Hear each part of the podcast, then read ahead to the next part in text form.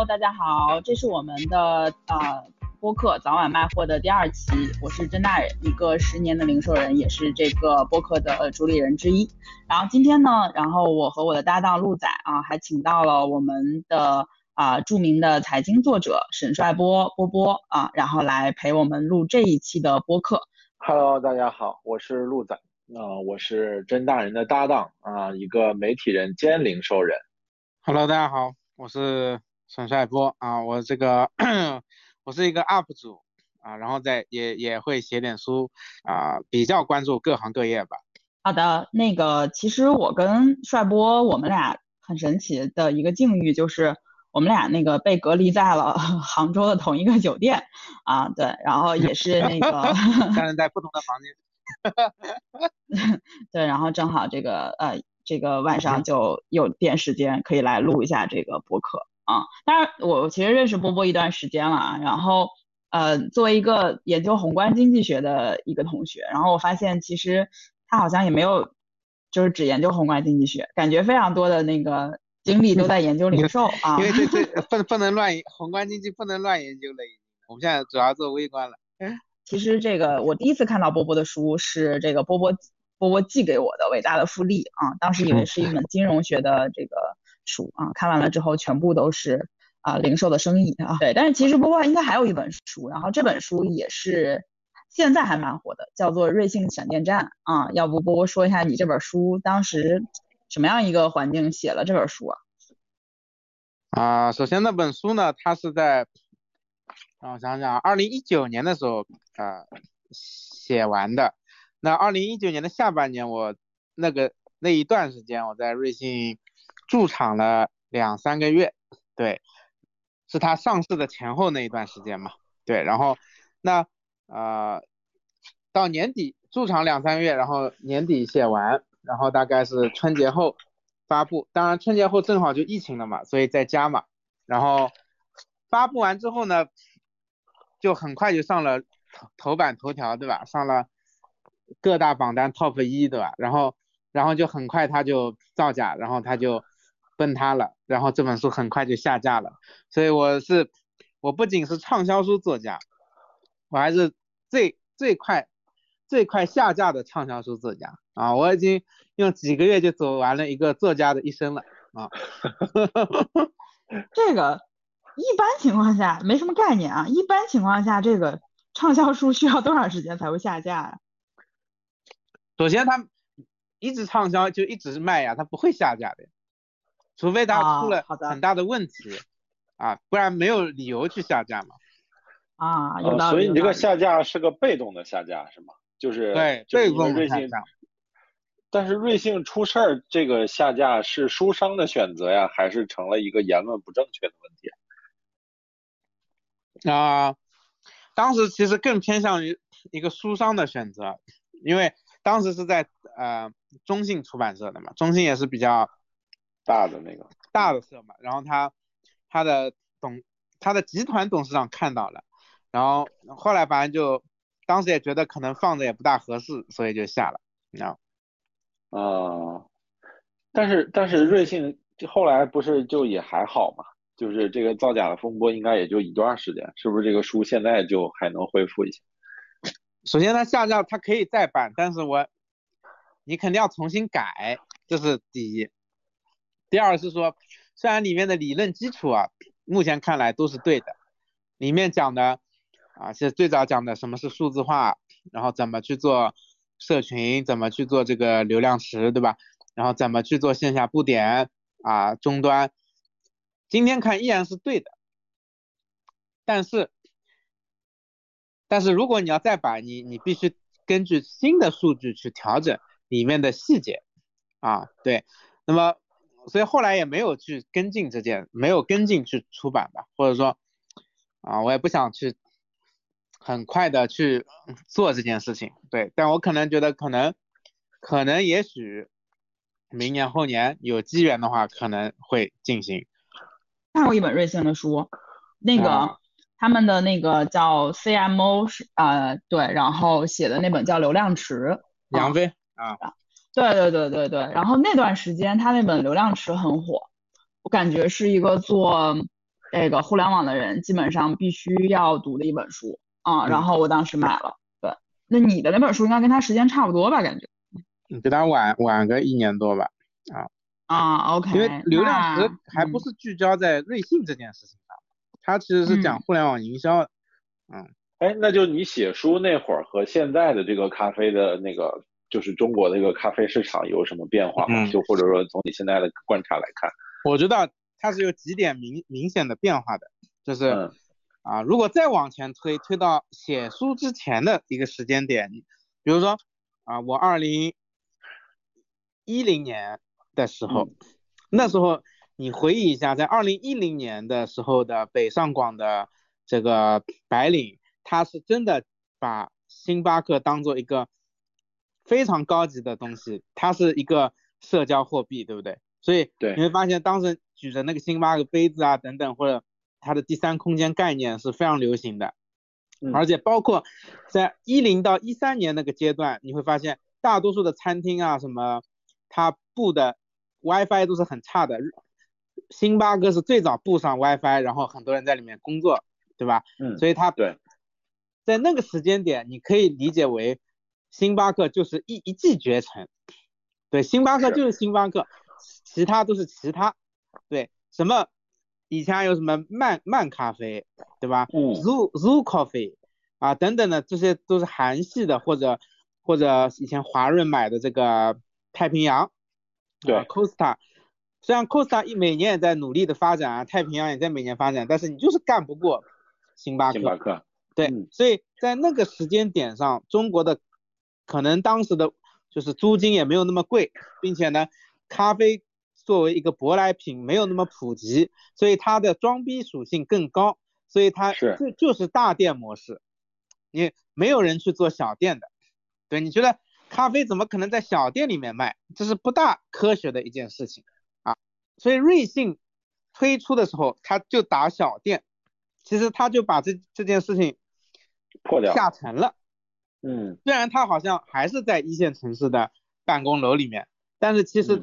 他把他的盈利结构去跟奶茶店 PK 在一起了，对啊，那也就是说，如果这件事情是一零年做，肯定是没戏的啊，因为一零年喝咖啡的是真的是高净值的装逼的群体，他不会去喝一个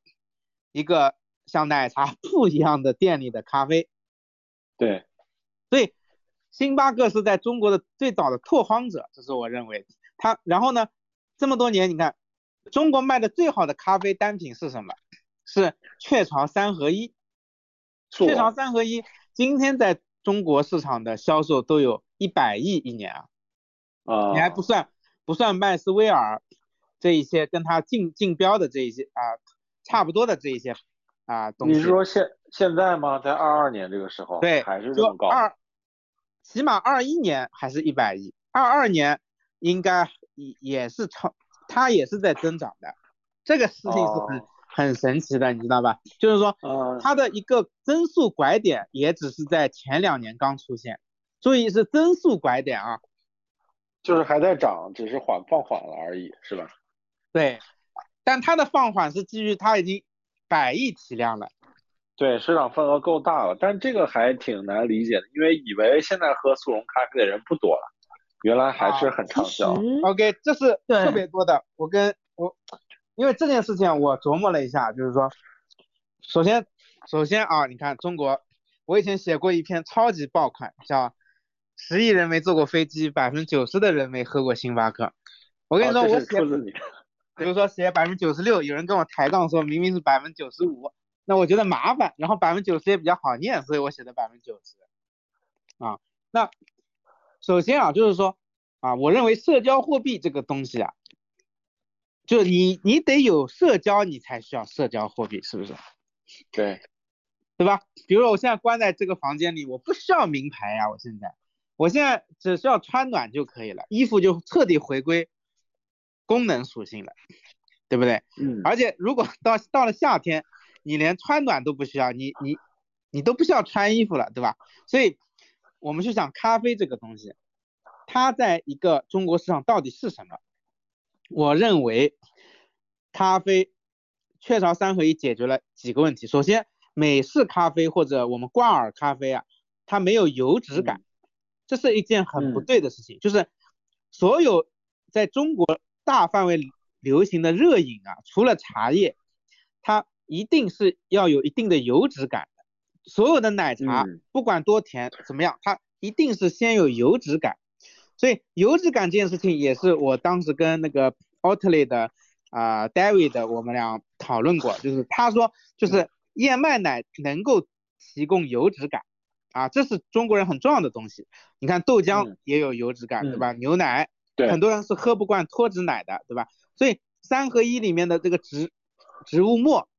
还是叫植物墨嘛？对，就是植脂末。植脂末，植脂末，对，植脂末，对，它其实是用一种特别廉价的方式创造了油脂感，油脂感，OK，所以有了这个油脂感之后，你会发现中国人的他接受的宽度啊和深度就扩大了，OK，所以这个东西你就会一下子就变成了大妈都都可以试一试的东西了，啊，但是你说啊。很多精品咖啡说，哎呀，这个酸度怎么样？说，你说越好的咖啡越酸。首先这件事情是有悖于大众化的啊，它其实是给大众添加了很多很多烦恼，除了价格之外，也添加了很多很多烦恼的。嗯，就是你不会喝。我记得我二零一零年的时候，我真的是很震惊。我当时我那个在实习，我那个领导每天两杯美式。因为我要帮他负责去买咖啡嘛，我都是想不通怎么会有这种人的，就就是我觉得必须要有那种油脂感，要有甜味啊，所以就是中国的整个市场里面，真正品咖啡的人是少数，所以咖啡市场这句话是有有错误引导的。我们要讨论的是咖啡饮料市场，或者更绝一点，在下层的叫咖啡味饮料市场，那么。这件事情就接近于真相了，就是明白。咖啡市场到现在都不大的，但是咖啡味饮料市场和泛咖啡市场，它就变大了。哎，那这块儿我想插一个问题啊，就是也是波波原来我在你的文章里看到的，就是也有个对比嘛。就是对比里说到，其实，在国外就是这个人均咖啡的这个年咖啡的供给，我记得你写的是我们国家就是九杯，平均一个人，而且是一年，人家是一年，法国人是一天一杯，啊一天两杯，好像是平均下来啊。我看韩国人也是几乎一天一杯，对，啊，那。就是，所以其实国外的这个咖啡的这个统计，它跟你说的这个情况相比，就是真的咖啡，对吗？就是其实外国人是真的是在喝咖啡，而不是咖啡味饮料。对，这是一个很有趣的话题啊。就是我觉得第一步的是要先定义清楚，它在中国市场它是不是咖啡味饮料啊？我们数一下刚刚出现了几种咖啡啊。第一种咖啡其实是呃速溶咖啡。就是雀巢三合一嘛，它其实是速溶的，然后现在其实是出了一些比较新的速溶版本，包括三顿半啊什么之类的这种，包括咖啡液啊、雨田川，还有那个那些其实都是速溶类的，这是第一个。然后第二个呢，其实是现磨咖啡，星巴克其实是比较典型的现磨咖啡的一个，包括瑞幸啊、Manner 啊，其实这些都是现磨咖啡嘛，对吧？然后那些精品咖啡基本上也都是现磨咖啡，这个是第二个。第三个，我觉得其实是泛咖啡，就是。咖啡味饮料，我觉得包含了，呃，甚至含不含咖啡因，这都是一个问题。就有些它其实是有咖啡那味儿，但是它没有咖啡因。所以是不是我们单纯说咖啡，先定义清楚，是不是要说这三种，还是是说还有其他的类型？广义啊，就我觉得大致是这三种。那我们指的咖啡味饮料里面还是含有咖啡豆的。它首先还是个咖啡。对，就是我我刚才的问题就是想说，国外是也是这样吗？就是不这样，国国外它不是这样啊，就是我觉得中国是一个接受咖啡是很晚的一个一个国度，对，所以别人已经熏陶了很多很多很多很多年了啊。那么呃，你单纯理解为咖啡因或者这个，因为茶叶里也有咖啡因嘛，就中国人他有自己的。咖啡因摄取方式，对，只是现在有一部分人替换了，替换成了咖啡啊，而且它是一个海海派文化或者说一个舶来品的一个过程。那你说韩国也好，或者这个啊，像法国啊什么意大利啊，它本身就是搞这个的地方，对吧？它不需要舶来，所以它在它那里就是这么一件事情啊，所以。他的一个培养教育的过程，可能已经比你领领先不知道多久啊，或者说比你早不知道多久啊。我们其实是一个后来的一个一个过程。那就是他们其实喝的咖啡就是有会有咱们前面提到那个酸度啊，就是会考虑那个咖啡品质的问题，而不是考问考虑那个油脂感和口感的问题，是吧？举例啊，就是。嗯，你像原来在那个星巴克，星巴克那个创始人的那本自传里面，他说过，就是，就是星巴克，他就他的创始人在是从意大利，他觉得意大利人喝咖啡就那种小杯子，对吧？非常小，嗯，浓缩，espresso，对，就他就干掉了，有有时候还要 double 一下，你是不能理解的，所以他美式就是这里面兑水。然后 espresso 加水，对吧？所以 它其实已经从咖啡最流行的国度，已经已你可以理解已经简化了，你知道吧？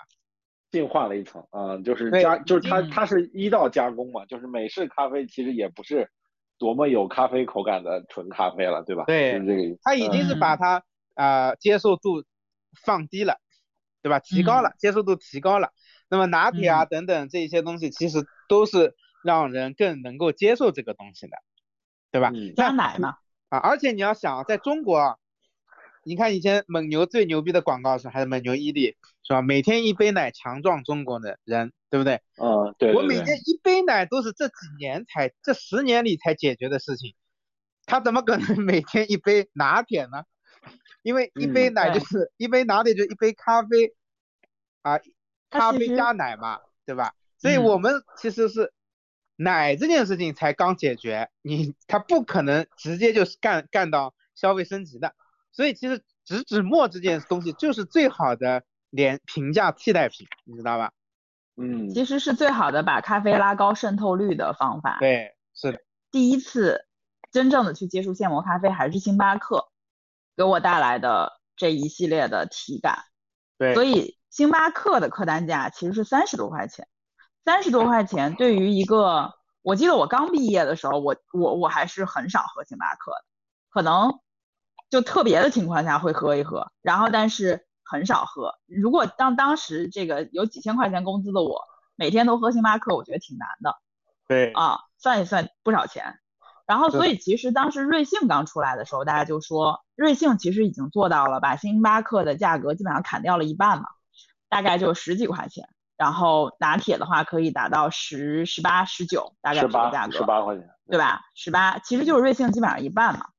呃不，基本上星巴克的一半，所以其实它已经一定程度上降低了这个事情的成本，那它其实是提能提高一定的这个渗透率的。当然现在有一个更牛逼的那个咖啡叫幸运咖啊，就蜜雪冰城他们家的那个，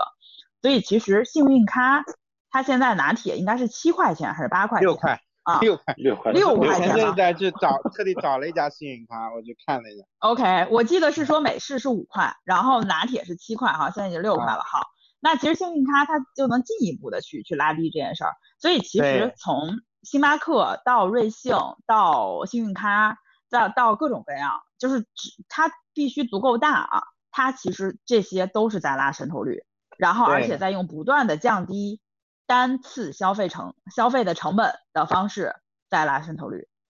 对，而且渗透率啊，除了成本，还有就是我说的口感问题，就是人无法在没有被教育和引导的过程中，和他的舌头没有习惯这个的时候，他会爱上这个东西，它不完全是钱的问题。嗯，哎，这里面有个特别好玩的，那个我我我听到了一个关于幸运咖的一个很有趣的一个办法，就是。幸运咖的呃美式是默认加糖的，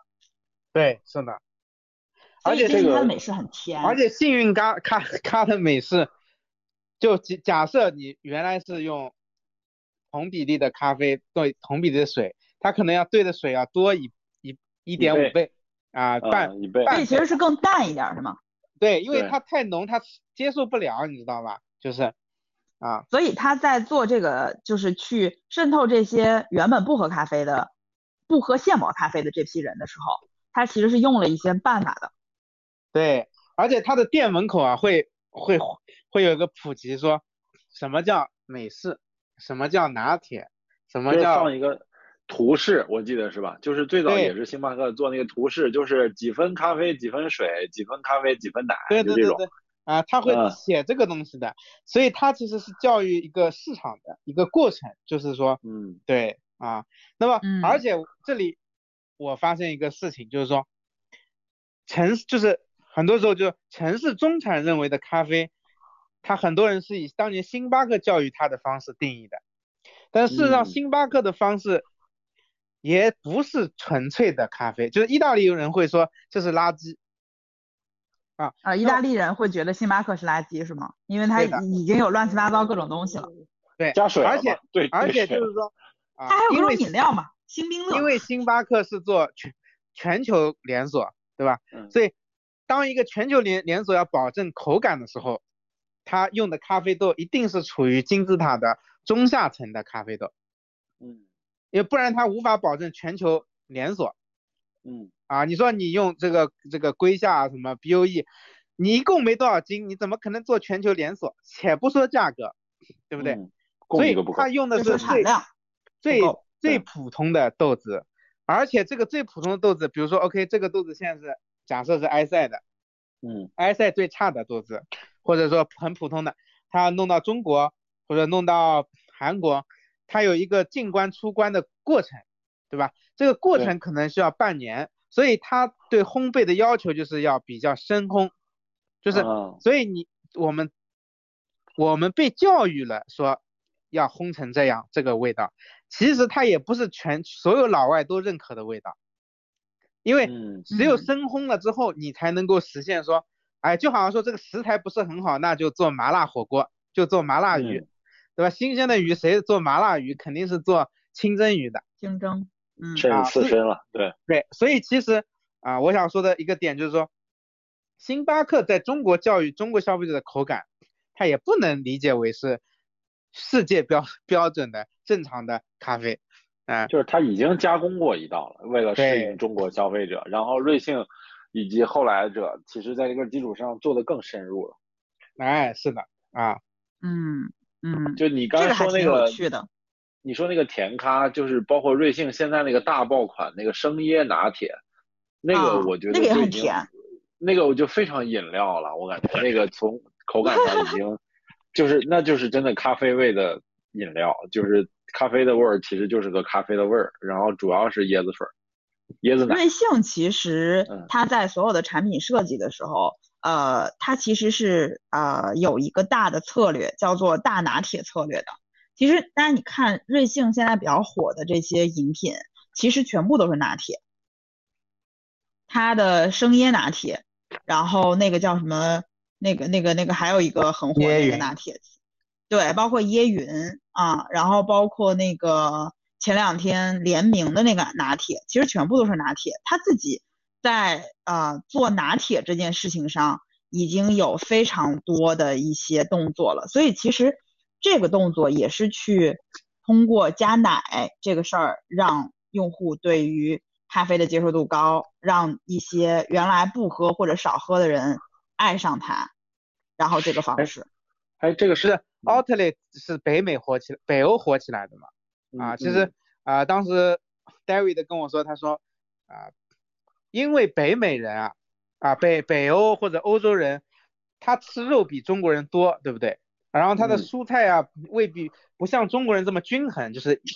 你比如说广东人要一个卤鹅，要有一个烧鹅，然后必须要有个白灼青菜啊或者怎么样。对对对对对。对，它是一个均衡的。那老外跟一个牛排，对吧？或者一个什么东西，他没就是德国人猪肘子啊、香肠啊、什么土豆，它没有像中国人这么丰富的搭配，所以。所以它很缺植物基的油脂，植物基的这个东西啊，它是需要补充，所以它这个在欧洲就比较容易流行起来。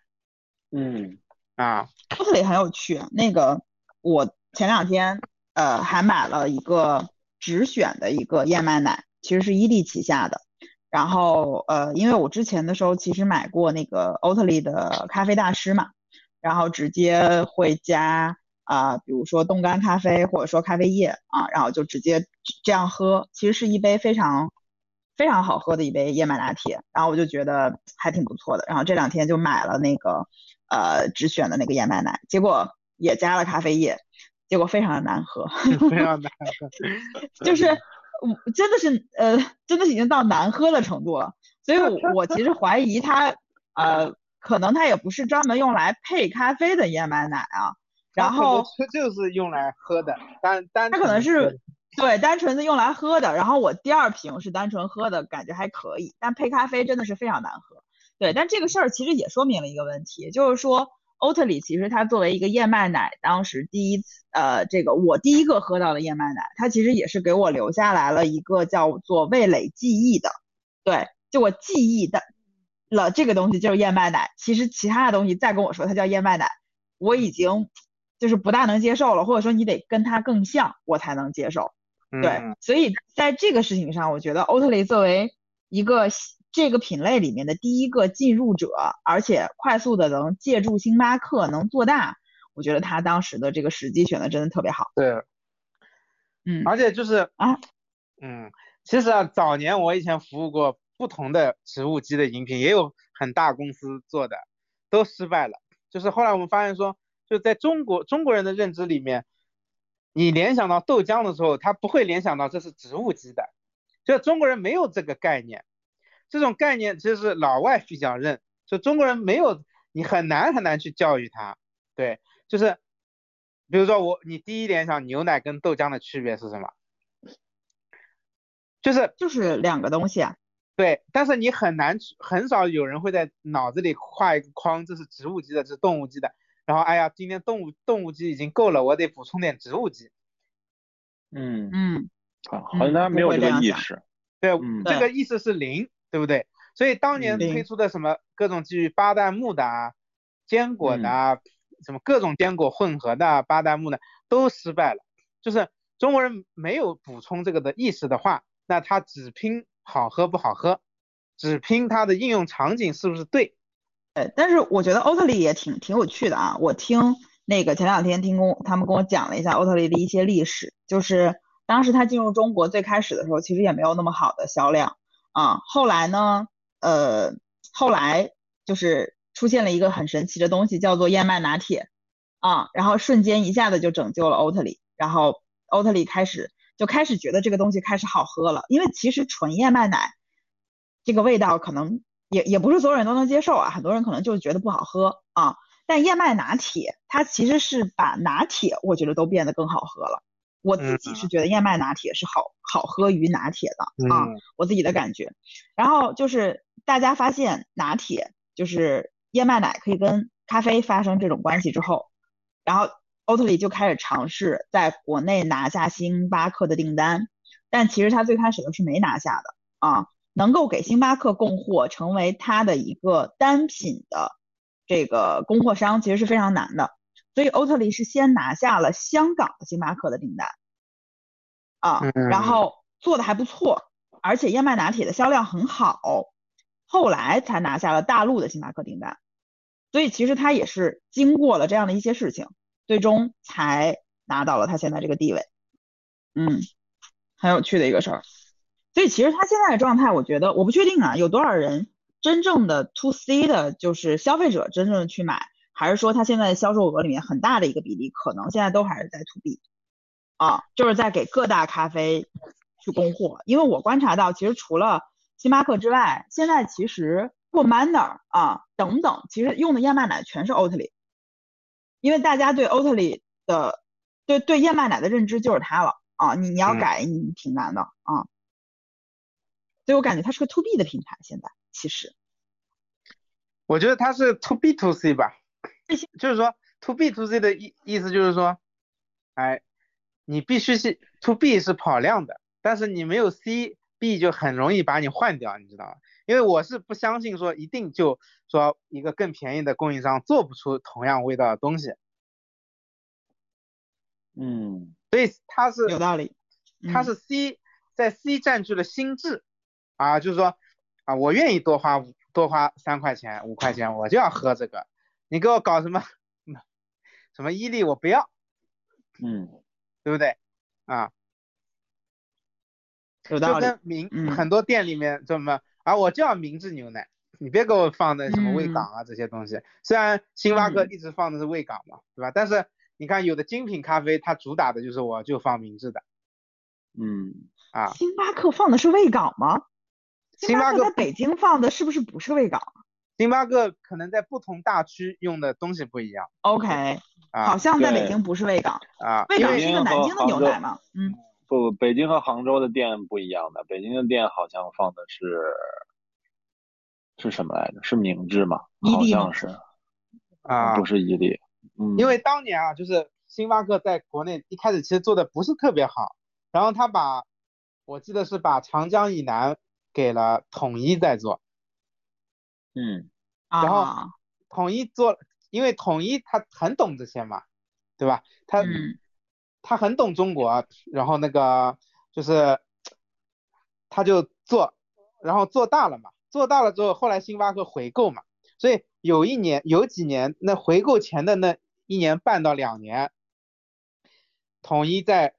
疯狂开店，因为只有疯狂开店，你才能把收购价继续提高。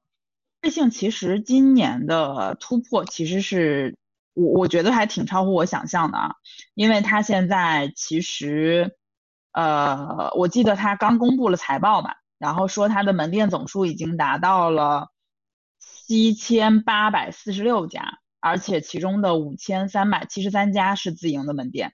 而且它现在它的利润率也很高啊，达到了百分之十五。然后，所以整个的这个数字，它其实已经是比星巴克的门店数其实是高了的。然后，星巴克其实也最近在更多的去开店，啊，因为星巴克最近在再加速开店的状态，就很嗯危险了。他的 他是被他是被一群人围攻，你知道吗？就是虽然可能大家不是在围攻他，但是大家都伤到了他，结果是围攻了他。结果是就是围攻光明顶，你知道吗？是不是？六大门派，啊，嗯，星巴克，然后各个这些新锐的品牌，这些咖啡业和这些咖啡冻干咖啡，其实好多人群是挺重合的。对，最近跟一些朋友聊，他们说，如果自己非常的喜欢喝咖啡的时候，其实最终会变成咖啡机的那个用户，因为其实算下来，到最后肯定是咖啡机最便宜。是的，如果你是是真喜欢喝咖啡，就会成为咖啡机的用户。我就是咖啡机用户啊，就是啊我也是。嗯，啊，你俩都因为我？我我的办公室就有一个咖啡机，啊，胶囊嘛。哦，我觉得这里哦，OK，嗯就这里面其实有几个点啊，一个是说，OK，我只需要维持门店里的正常的咖啡的品质，那么我可以通过咖啡机快速的降低成本，这是第一。第二个是，也有消费升级的群体说我我就要喝三十块一杯的咖啡，但是我受不了外面成本五块卖三十块一杯的咖啡，我嗯，我自己买豆好豆子，我自己学，然后我做啊，这也是一种人。对，另外有一种人就是啊，我我认为，因为随着你看现在场景越来越啊，就功能越来越完善吧，或者说啊，大家的知识也越来越完善，有一群人剥离掉了社交属性，剥离掉了这个装逼属性之后啊，以及这东西在中国就祛魅了。祛魅的一个过程，它就不容易套上社交属性啊，就是这个品在中国越来越大众之后，它就祛魅了。所以你再跟我扯社交属性，我其实我也不大认啊，就是这种感觉像什么呢？让我想想看啊，感觉就好像说空气炸锅嗯啊，我记得我二零一一二年我买第一个空气炸锅，飞利浦的两两千多呢，那时候，我然后那然后对，二零一二年，你像现在二零二二年嘛，正好十年嘛，嗯，每年价格降一半嘛，差不多，对吧？每年价格降个百分之二三十、三十，那就到现在就是最便宜一两百就能买到，对吧？但一百有点不安全啊，可能三百就一定是放心、安全、质量也 OK 的。那嗯，所以它从一开始的时候是一个时尚的高科技单高科技家电，这厨卫家电，它慢慢慢慢它也大众化了。那你今天你说你想卖一个一两卖空气炸锅卖很贵，我觉得是挺难的，因为它已经彻底的变成了一个电消费电子了。所以所有品类啊，它都有个祛魅的过程。它一旦祛魅了之后，它就不是简单的那个社交货币理论了。你要构筑这个社交货币，就需要倾注更多的资源和更多的仪式感在里面了。嗯，哎，所以我觉得这个里面我们是不是应该区分一下？就首先是真正的喜欢喝咖啡且需要喝咖啡的这批人，他们其实是会衍生出来一些需求，包括呃，比如说更进阶的是自己开始用咖啡机，然后自己搞豆子，自己来磨啊，然后包括他其实呃选择更适合自己的口味，或者说更适合自己的这个呃消费能力，然后或者更方便等等这些咖啡店，然后持续的去购买。啊，那这个时候其实会员就很重要啊，像星巴克和瑞幸其实会员都做的很很到位，这个其实是一类啊。然后第二类呢，其实是还是要去看咖啡的社交需求啊，呃，就是我记得星巴克在最开始提出来的时候，当时有一个词叫做第三空间，就是星巴克它其实是一个第三空间，大家可以在这里喝咖啡、等人、聊天啊，然后聚会啊等等，它其实可以做很多很多的事情。其实到后来。也是有一些很多的这样的一些这个咖啡店，其实秉承着这样的一些状态，它其实是会把它的这个咖啡喝咖啡的这个环境其实会做得很好。但其实瑞幸就不是啊，瑞幸其实有很多的那种就是提货式咖啡店，非常非常的小啊，然后你过去就只能提货。我记得之前我们办公室楼下有一个瑞幸，他就固执的没有任何的呃凳子啊，反正你就是过去拿。其实也有很多人，他会在那个地方拿了咖啡之后，在旁边，啊，在旁边的那个去喝，就站在那儿喝，对，然后站在那儿两个人聊聊天，然后喝完了之后，或者说喝一点点之后，再再上楼去工作，对，也有很多人这样，但实际上这种完全就几乎就没有什么社交属性了。啊，你其实就是拿一个，我记得我之前还有一个场景是，我早晨的时候会。在上班的途中点一个咖啡啊，然后当时还有早餐嘛，点一个早餐，然后我到了之后我就去拿，拿完之后是直接上楼去去上班。对，这种其实就是去掉了那个社交属性的这样的一个状态，所以其实这两种是完全不一样的节奏，是要拆分出来去看的。对，那其实啊，就是你说到这里，就好像说啊，麦当劳跟跟肯德基啊，肯德基大王卡，对吧？麦当劳那个会员日一一个东西，就是说，因为有一年我去麦当劳，然后他们那那一年他们的一个年会，然后是他们高管的年会，然后呢，我就我有个分享，然后我在下面听，哎，他们那一次那一年他们做了一个反思，或者说他说，他说你还觉得我们是很神圣很牛叉的品牌吗？我们难道现在跟跟好男人没有有什么区别吗？就今天不知道吃什么吃我们吃我们麦当劳。他说：“你还觉得我们是 刚刚进入中国市场时候那样吗？啊，那后来那一年之后，那一年听完这个活动，我就去了。那段时间我去了非洲，去了北欧，我就发现一个事事情，就是说，你到了非洲，我操，就非洲的少数的地方可能会有麦当劳。你这一条街望去，你那些文字你也不大认识，你只能你就觉得麦当劳是最安全的。啊，那你到了北欧也是的。”啊，那一串文字有的芬兰语你也看不懂，但是麦当劳那个 logo 一看就知道它是麦当劳，你也知道吃这个是全球味道都差不多，所以其实其实你看当年像三十年前，我操，我记得是那时候过生日一定要吃肯德基或者麦当劳的，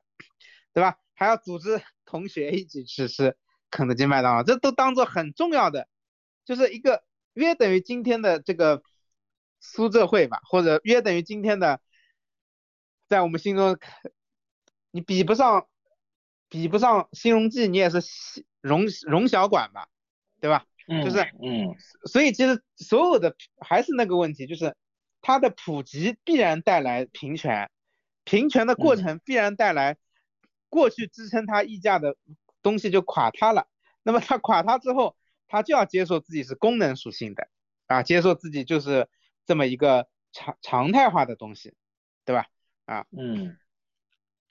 哎，那就是说，其实未来咖啡也有这么一天。对，就是我，因为我们我我觉得已经有了。当年我们跟瑞幸一起策划的时候，就提出过咖啡平权这个概念啊，就是啊，对，其实他们一直做的就是这件事情嘛，嗯，对吧？那么比咖比瑞幸咖啡现磨咖啡更平权的就是就是瑞幸代泡咖啡了，或者瑞幸挂耳咖啡，对吧？就是你最后你无论是 Manner、瑞幸、C s o Anyway 连咖啡，你会发现呢，啊，你像我跟张宏基经常聊，就是一桶二百，二百里面有八十颗，八十颗能再送你多少颗就能吃三个月，对不对？嗯，那你瑞那就是平权呀，那对于普罗大众来说，这味道差不多的了。嗯，对，连咖啡这一点做的还是挺。就它的这个逻辑其实还挺对的。我记得之前一直有一个分析啊，就是商业里面有一个分析，就当时是分析星巴克的成本嘛，就说以一杯二十五美元的，呃二十五元的中式中杯的美式咖啡来算，其实它所消耗的成本，如果是说纯纯的这个咖啡的话，咖啡豆是两块钱，然后一次性的那些纸杯啊，还有那个托啊什么的那些，大概六毛钱。然后牛奶是两块钱，所以其实它大概整个你做完这个咖啡，不包含人力之类的这些成本，也就只有四块六毛钱，所以其实还是挺低的。然后在这个过程当中，你再加上人工、水电、房租，然后它的设备折旧、咖咖啡机，然后各种开支、管理成本等等，算下来之后，其实它整个运营成本全部加起来。大概也就只有十三块三，也就是说它的总成本其实就是十三块三加上四块六，十七块九。十七块九的话，那其实它有七块钱应该是它的利润，就不含税的话，应该有应该是它的利润。所以其实你看看，如果真的只算它的物料成本，不去，因为我们如果自己做的话，其实是没有这些什么人工、房租什么这些成本了嘛，对吧？所以其实。就是把一个五块钱的东西卖到了二十五呀，所以其实现在的这个像像包括三顿半，包括连咖啡，然后这些，他们其实在这个逻辑上来讲做的都是，我觉得平权这个事情其实就是降低成本嘛，通过降低成本来平权嘛。嗯，而且通过只有降低成本才能普及嘛，普及之后它带来的是这个复购嘛，啊，以及这这个就是。规模上升嘛，其实，对啊，它这笔账就是这么个账嘛啊。所以其实，呃，我我这个前段时间听到过的一个观点啊，说在过去的十年时间里面，其实中国喝咖啡的人群的增长速度并没有很快，可能全加起来增长都不到百分之五十，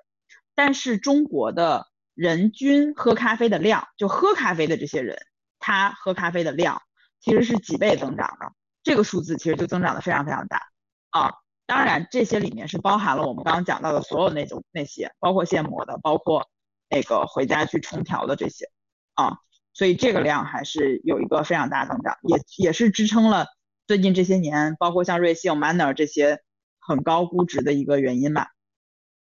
我自己想一想，我其实如果拿我自己来举例子的话，我可能最近这两三年还是。喝咖啡的量还是增加了挺多的，不知道你们是怎么样？天都要喝，我靠！我呢？你你是怎么形成的呢？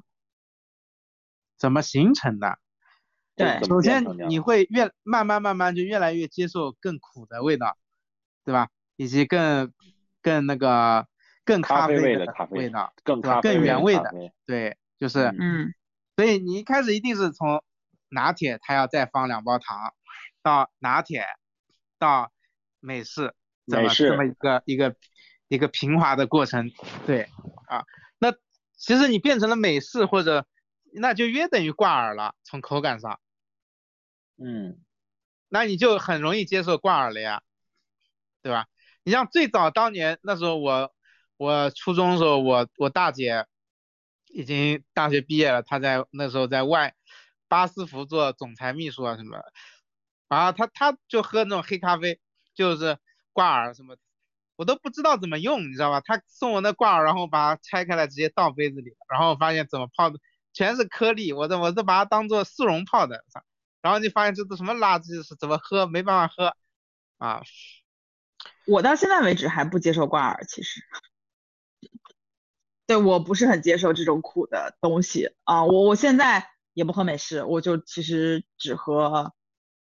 拿铁，是吧？啊，我觉得还没有到很深层的咖啡人群。而且刚刚其实你俩都是用咖啡机的嘛，我也不用咖啡机。我仔细思考了一下，我自己对咖啡的需求，大概可能还是有百分之六七十都有一定的社交属性。就比如说跟同事，呃，去楼下买杯咖啡，顺便聊聊天，然后等等，呃，然后包括在办公室拼单，拼拼几个人一起去买咖啡，等等，这种时候其实你不见得一定是买个咖啡，你其实买个咖啡，买个喜茶，买个什么其实都 OK 的。对于我来讲，其实都还好，所以其实是喝一个有有味道的饮品。而且我还比较喜欢喝的饮品，是我当时的最核心的需求。我其实还是有比较大的规模在的，比比较大的量在这个。然后其次的百分之三十的量是可能很明确的有咖啡需求的时候，其实是提神。比如说真的很累啊，真的是前一天晚上可能工作到非常晚，第二天又要一早开始工作，那这个时候其实需要咖啡给你往上顶一顶，这种时候会需要一点咖啡。那这个时候我会觉得咖啡比较浓，它可能比茶要浓。茶我目前还没有找到特别能提神的茶，但咖啡我觉得还是 OK 的，而且可能需要再浓一点的咖啡。对，比如说我可以要求再多加一杯浓缩啊等等这种方式去提一下神。对，所以我目前还是处于这样的一个阶段。嗯，你俩我我我我已经极度固定了，我感觉我的生活已经被拿捏了，就是我早上一定就是一一杯挂耳。或者一个咖啡机磨一个磨一个美式嘛，对吧？那 OK，然后我喝完这个我就开始工作了，我就喝龙井了。我跟你说，龙井是最提神的啊，那个茶多酚的感觉以及那个咖它里内含咖啡因，我觉得是龙井是真的提神，绿茶是真的提神。那你也可以试试那个六安瓜片。啊，这这一类的，或者对碧螺春啊，碧螺春有时候还有点苦，反正就是绿茶，肯定这都是绿茶系的。对，绿茶不能晚上喝，晚上喝了你就睡不着了。那么到了下午呢，你肯定不能那么猛了，对吧？你就搞红茶，搞点红茶，晚晚上就是熟普啊，晚上喝一壶熟普啊。对，至于你有的人喜欢可能是小青柑的，有的人可能喜欢橘普都 OK。啊，那我我一天就是这么这么来的，就这这一些饮料支配的，你知道吧？然后中间渴了，然后可能下午就是喝苏打水，啊，气泡水。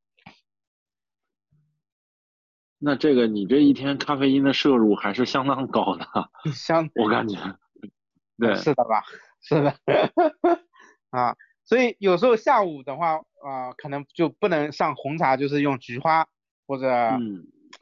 或者这种这种花茶类的东西吧，对，嗯啊，哎，我想我想来跟问大家另一个问题，就是关于这个，就是瑞幸其实有一个视角，大家比较多的去聊，就是它的这个品牌和营销，因为我刚才那个也在看一些数啊，就瑞幸现在的复购应该是超过星巴克的，就它整个的月购买频次应该是比星巴克还要高的。就它这个品牌的建设，因为后面好多人在模仿瑞幸做类似的这种品牌营销，这个波波怎么看呢？就是比如瑞幸的营销到底有什么特点？就作为一个这种零售类的这个品牌，因为刚刚我们讲了很多细节啊，比如说它重构了这个社交场景，包括它用小空间取代原来大空间做渗透，但是他整个做这个品牌，就比如说做咖啡这种品牌化这件事情，他为什么这么短时间跑得过星巴克？OK，如如果我觉得这里面肯定是有多重原因的。你看瑞幸早期的时候，他请的汤唯跟这个张震，对吧？就是，就其实中国消费者他还是认明星的，但明星未必能够直接带来销售，对吧？啊，这但是这选好明星，他会让你觉得他是大牌的，嗯，对吧？在那个时间点啊，就是很没有奶茶，没有咖啡，用明星，他其实是用的是那种化妆品的路数，在在快速的打造品牌知名度和你对这个品牌的理解，就不管你觉得好不好，你起码觉得他是有钱的，对不对？嗯，所以。那个时间点，第第一个，它形成了这样的品牌势能，而且它当年分众投的很猛的那个时候，对吧？对，线下的各种电梯间到处都是。对，那么它它的包材、它的配色、它的 VI，其实你可以理解为它是按照大牌在做的，嗯，对吧？那今天来说，你可能觉得这这也习以为常了，所有人对。都是大，都是这套路。但那个时候，除了星巴克之外，小牌子都有的都是，可能上面因为印刷成本贵，可能自己贴个贴纸啊什么都有可能的。嗯，对吧？所以，所以从物料上来说，它在那个时间点就已也达到了，而且它的品牌设计啊什么都是不错的啊，就是它那个又有点像蓝色，又有点像紫色的那个颜色，记忆度也很强嘛。对吧？他审美还真蛮好的，对对。现在看看也都还挺大方的，对吧？是的啊。那么，所以你看，OK，在我们在一线城市认为它是星巴克的下层的的的平平替，但是你到小地方，我上次去台州，台州下面的一个县叫仙居县，那里有个叫仙居山，我那天坐在仙居县的仙居杨梅，对仙居的这个。对，有一家瑞幸店啊，我我在那里看，我看到他那个中午啊，几十个外卖订单里面，我我就凑上去看热闹，我就看订单，嗯，啊，一个订单说送到邮中国邮政，一个是送到中国工商银行、中国农业银行、招商银行，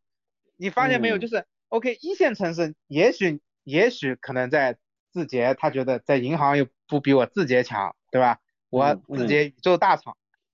但是你在台州仙居是不可能有字节的分公司的，嗯，那边的中产就是就是银行，对吧？就是事业单位，啊，那么在那里 OK，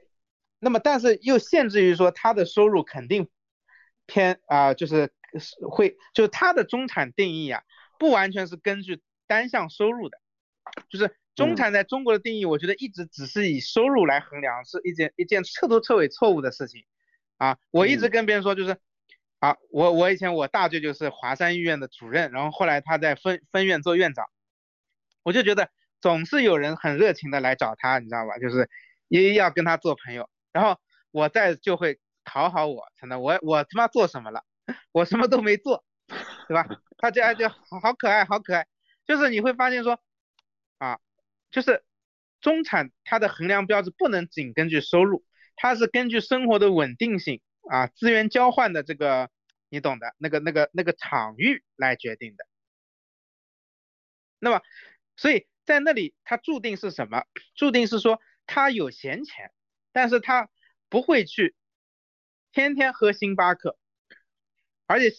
星巴克的店型下沉不到仙居县，它可以进台州市，它可以进椒江区的银泰，椒江区的五月广场。但是它没有办法到仙居县里面去开啊，因为那里的日活怎等等支撑不住它。但是瑞幸可以，所以它在那里就是独立的，它不是星巴克的平替。它在他们的心智里面，我中午喝瑞幸就跟你喝星巴克是一样的，比你们喝什么茶百道啊，比你们喝什么都高级。嗯。对，所以他是这么一个心心智啊，啊，他就跟你小时候觉得穿的穿美特斯邦威很牛叉的，跟你长大了你觉得 操怎么可以穿美特斯邦威，或者小时候你穿耐克，我老牛逼了，对吧？跟你今天你去理解耐克是不一样的。但那所以我们必须接受的是一个事情就是，你要接受，也许你今天觉得耐克不好了，是一个大陆货的东西，但是中国一定有还有很多艺人觉得耐克就是很奢侈的，就是很高端的品牌，嗯。对吧？你觉得安踏不好，但是可能在小地方安踏还是顶流的，所以就是，所以这个消费分级是动态分级的，在不同的地方是动态分级的，动态演进的，啊，它不是根据说啊，在一线城市这个东西已经不流行了，二线它可能是正当红啊这个东西，而且二线还分地域的，对吧？所以我觉得是这么一回事啊。嗯，它其实跟这个国家幅员辽阔，然后每个层级的城市的消费水平、品牌认知的差距都有关系。对，所以对，我觉得说嗯瑞幸它实现了在一线立住脚，嗯过得好，然后嗯他快速的去做，他就好像说你还有时候你觉得这个男的，嗯。哎呀也就还可以，啊我再挑挑看，在另外一群人他我靠这个男就是最好的，赶赶紧跟他结婚啊，结婚生孩子这是最好的，就是那么很多精品咖啡它的问题就出现，它的视线只有一线，那么他就每天需要去出新品。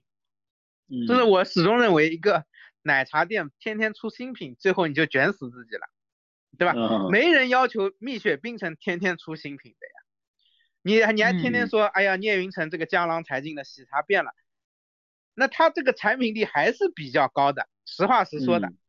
嗯，但是只是没有当年那么惊艳了，对吧？嗯 那他能开发的水果也都开发过了，他也很难的。但是更多人他，你像我买的幸运咖，什么草莓拿铁，我靠，下面那个草莓酱就是那种罐装草莓酱，就是那种很酸很酸的那种、啊，就是、对啊，所以我我是这么理解这个东西啊啊，嗯，就是它是要跳脱出我们的消费观去理解消费。那基本上聊了那么多咖啡，呃，确实现在是个很火的赛道啊。我看那个陆正耀其实最近开启了他自己的新的咖啡生意啊，然后他新开了一个这个咖啡，感觉之前做完了这个瑞幸之后，他现在依然觉得咖啡是一个好生意啊。然后在福州第一家店落地在福州 IFC 了啊，所以其实在这个状态之下，我觉得入局者还是挺多的。所以我们也持续关注这个赛道吧。卖咖啡，呃，应该是一个卖货的生意里面目前非常火热且非常呃被大家向往的一个生意。然后，如果在这个生意里面能够跑出来更多有意思的玩家，我觉得应该都是大家所喜爱的。好，那今天就谢谢波波，然后我们今天的播客就到这儿，感谢大家。哎，谢谢大家啊，拜拜。好，谢谢大家，拜拜拜拜。啊。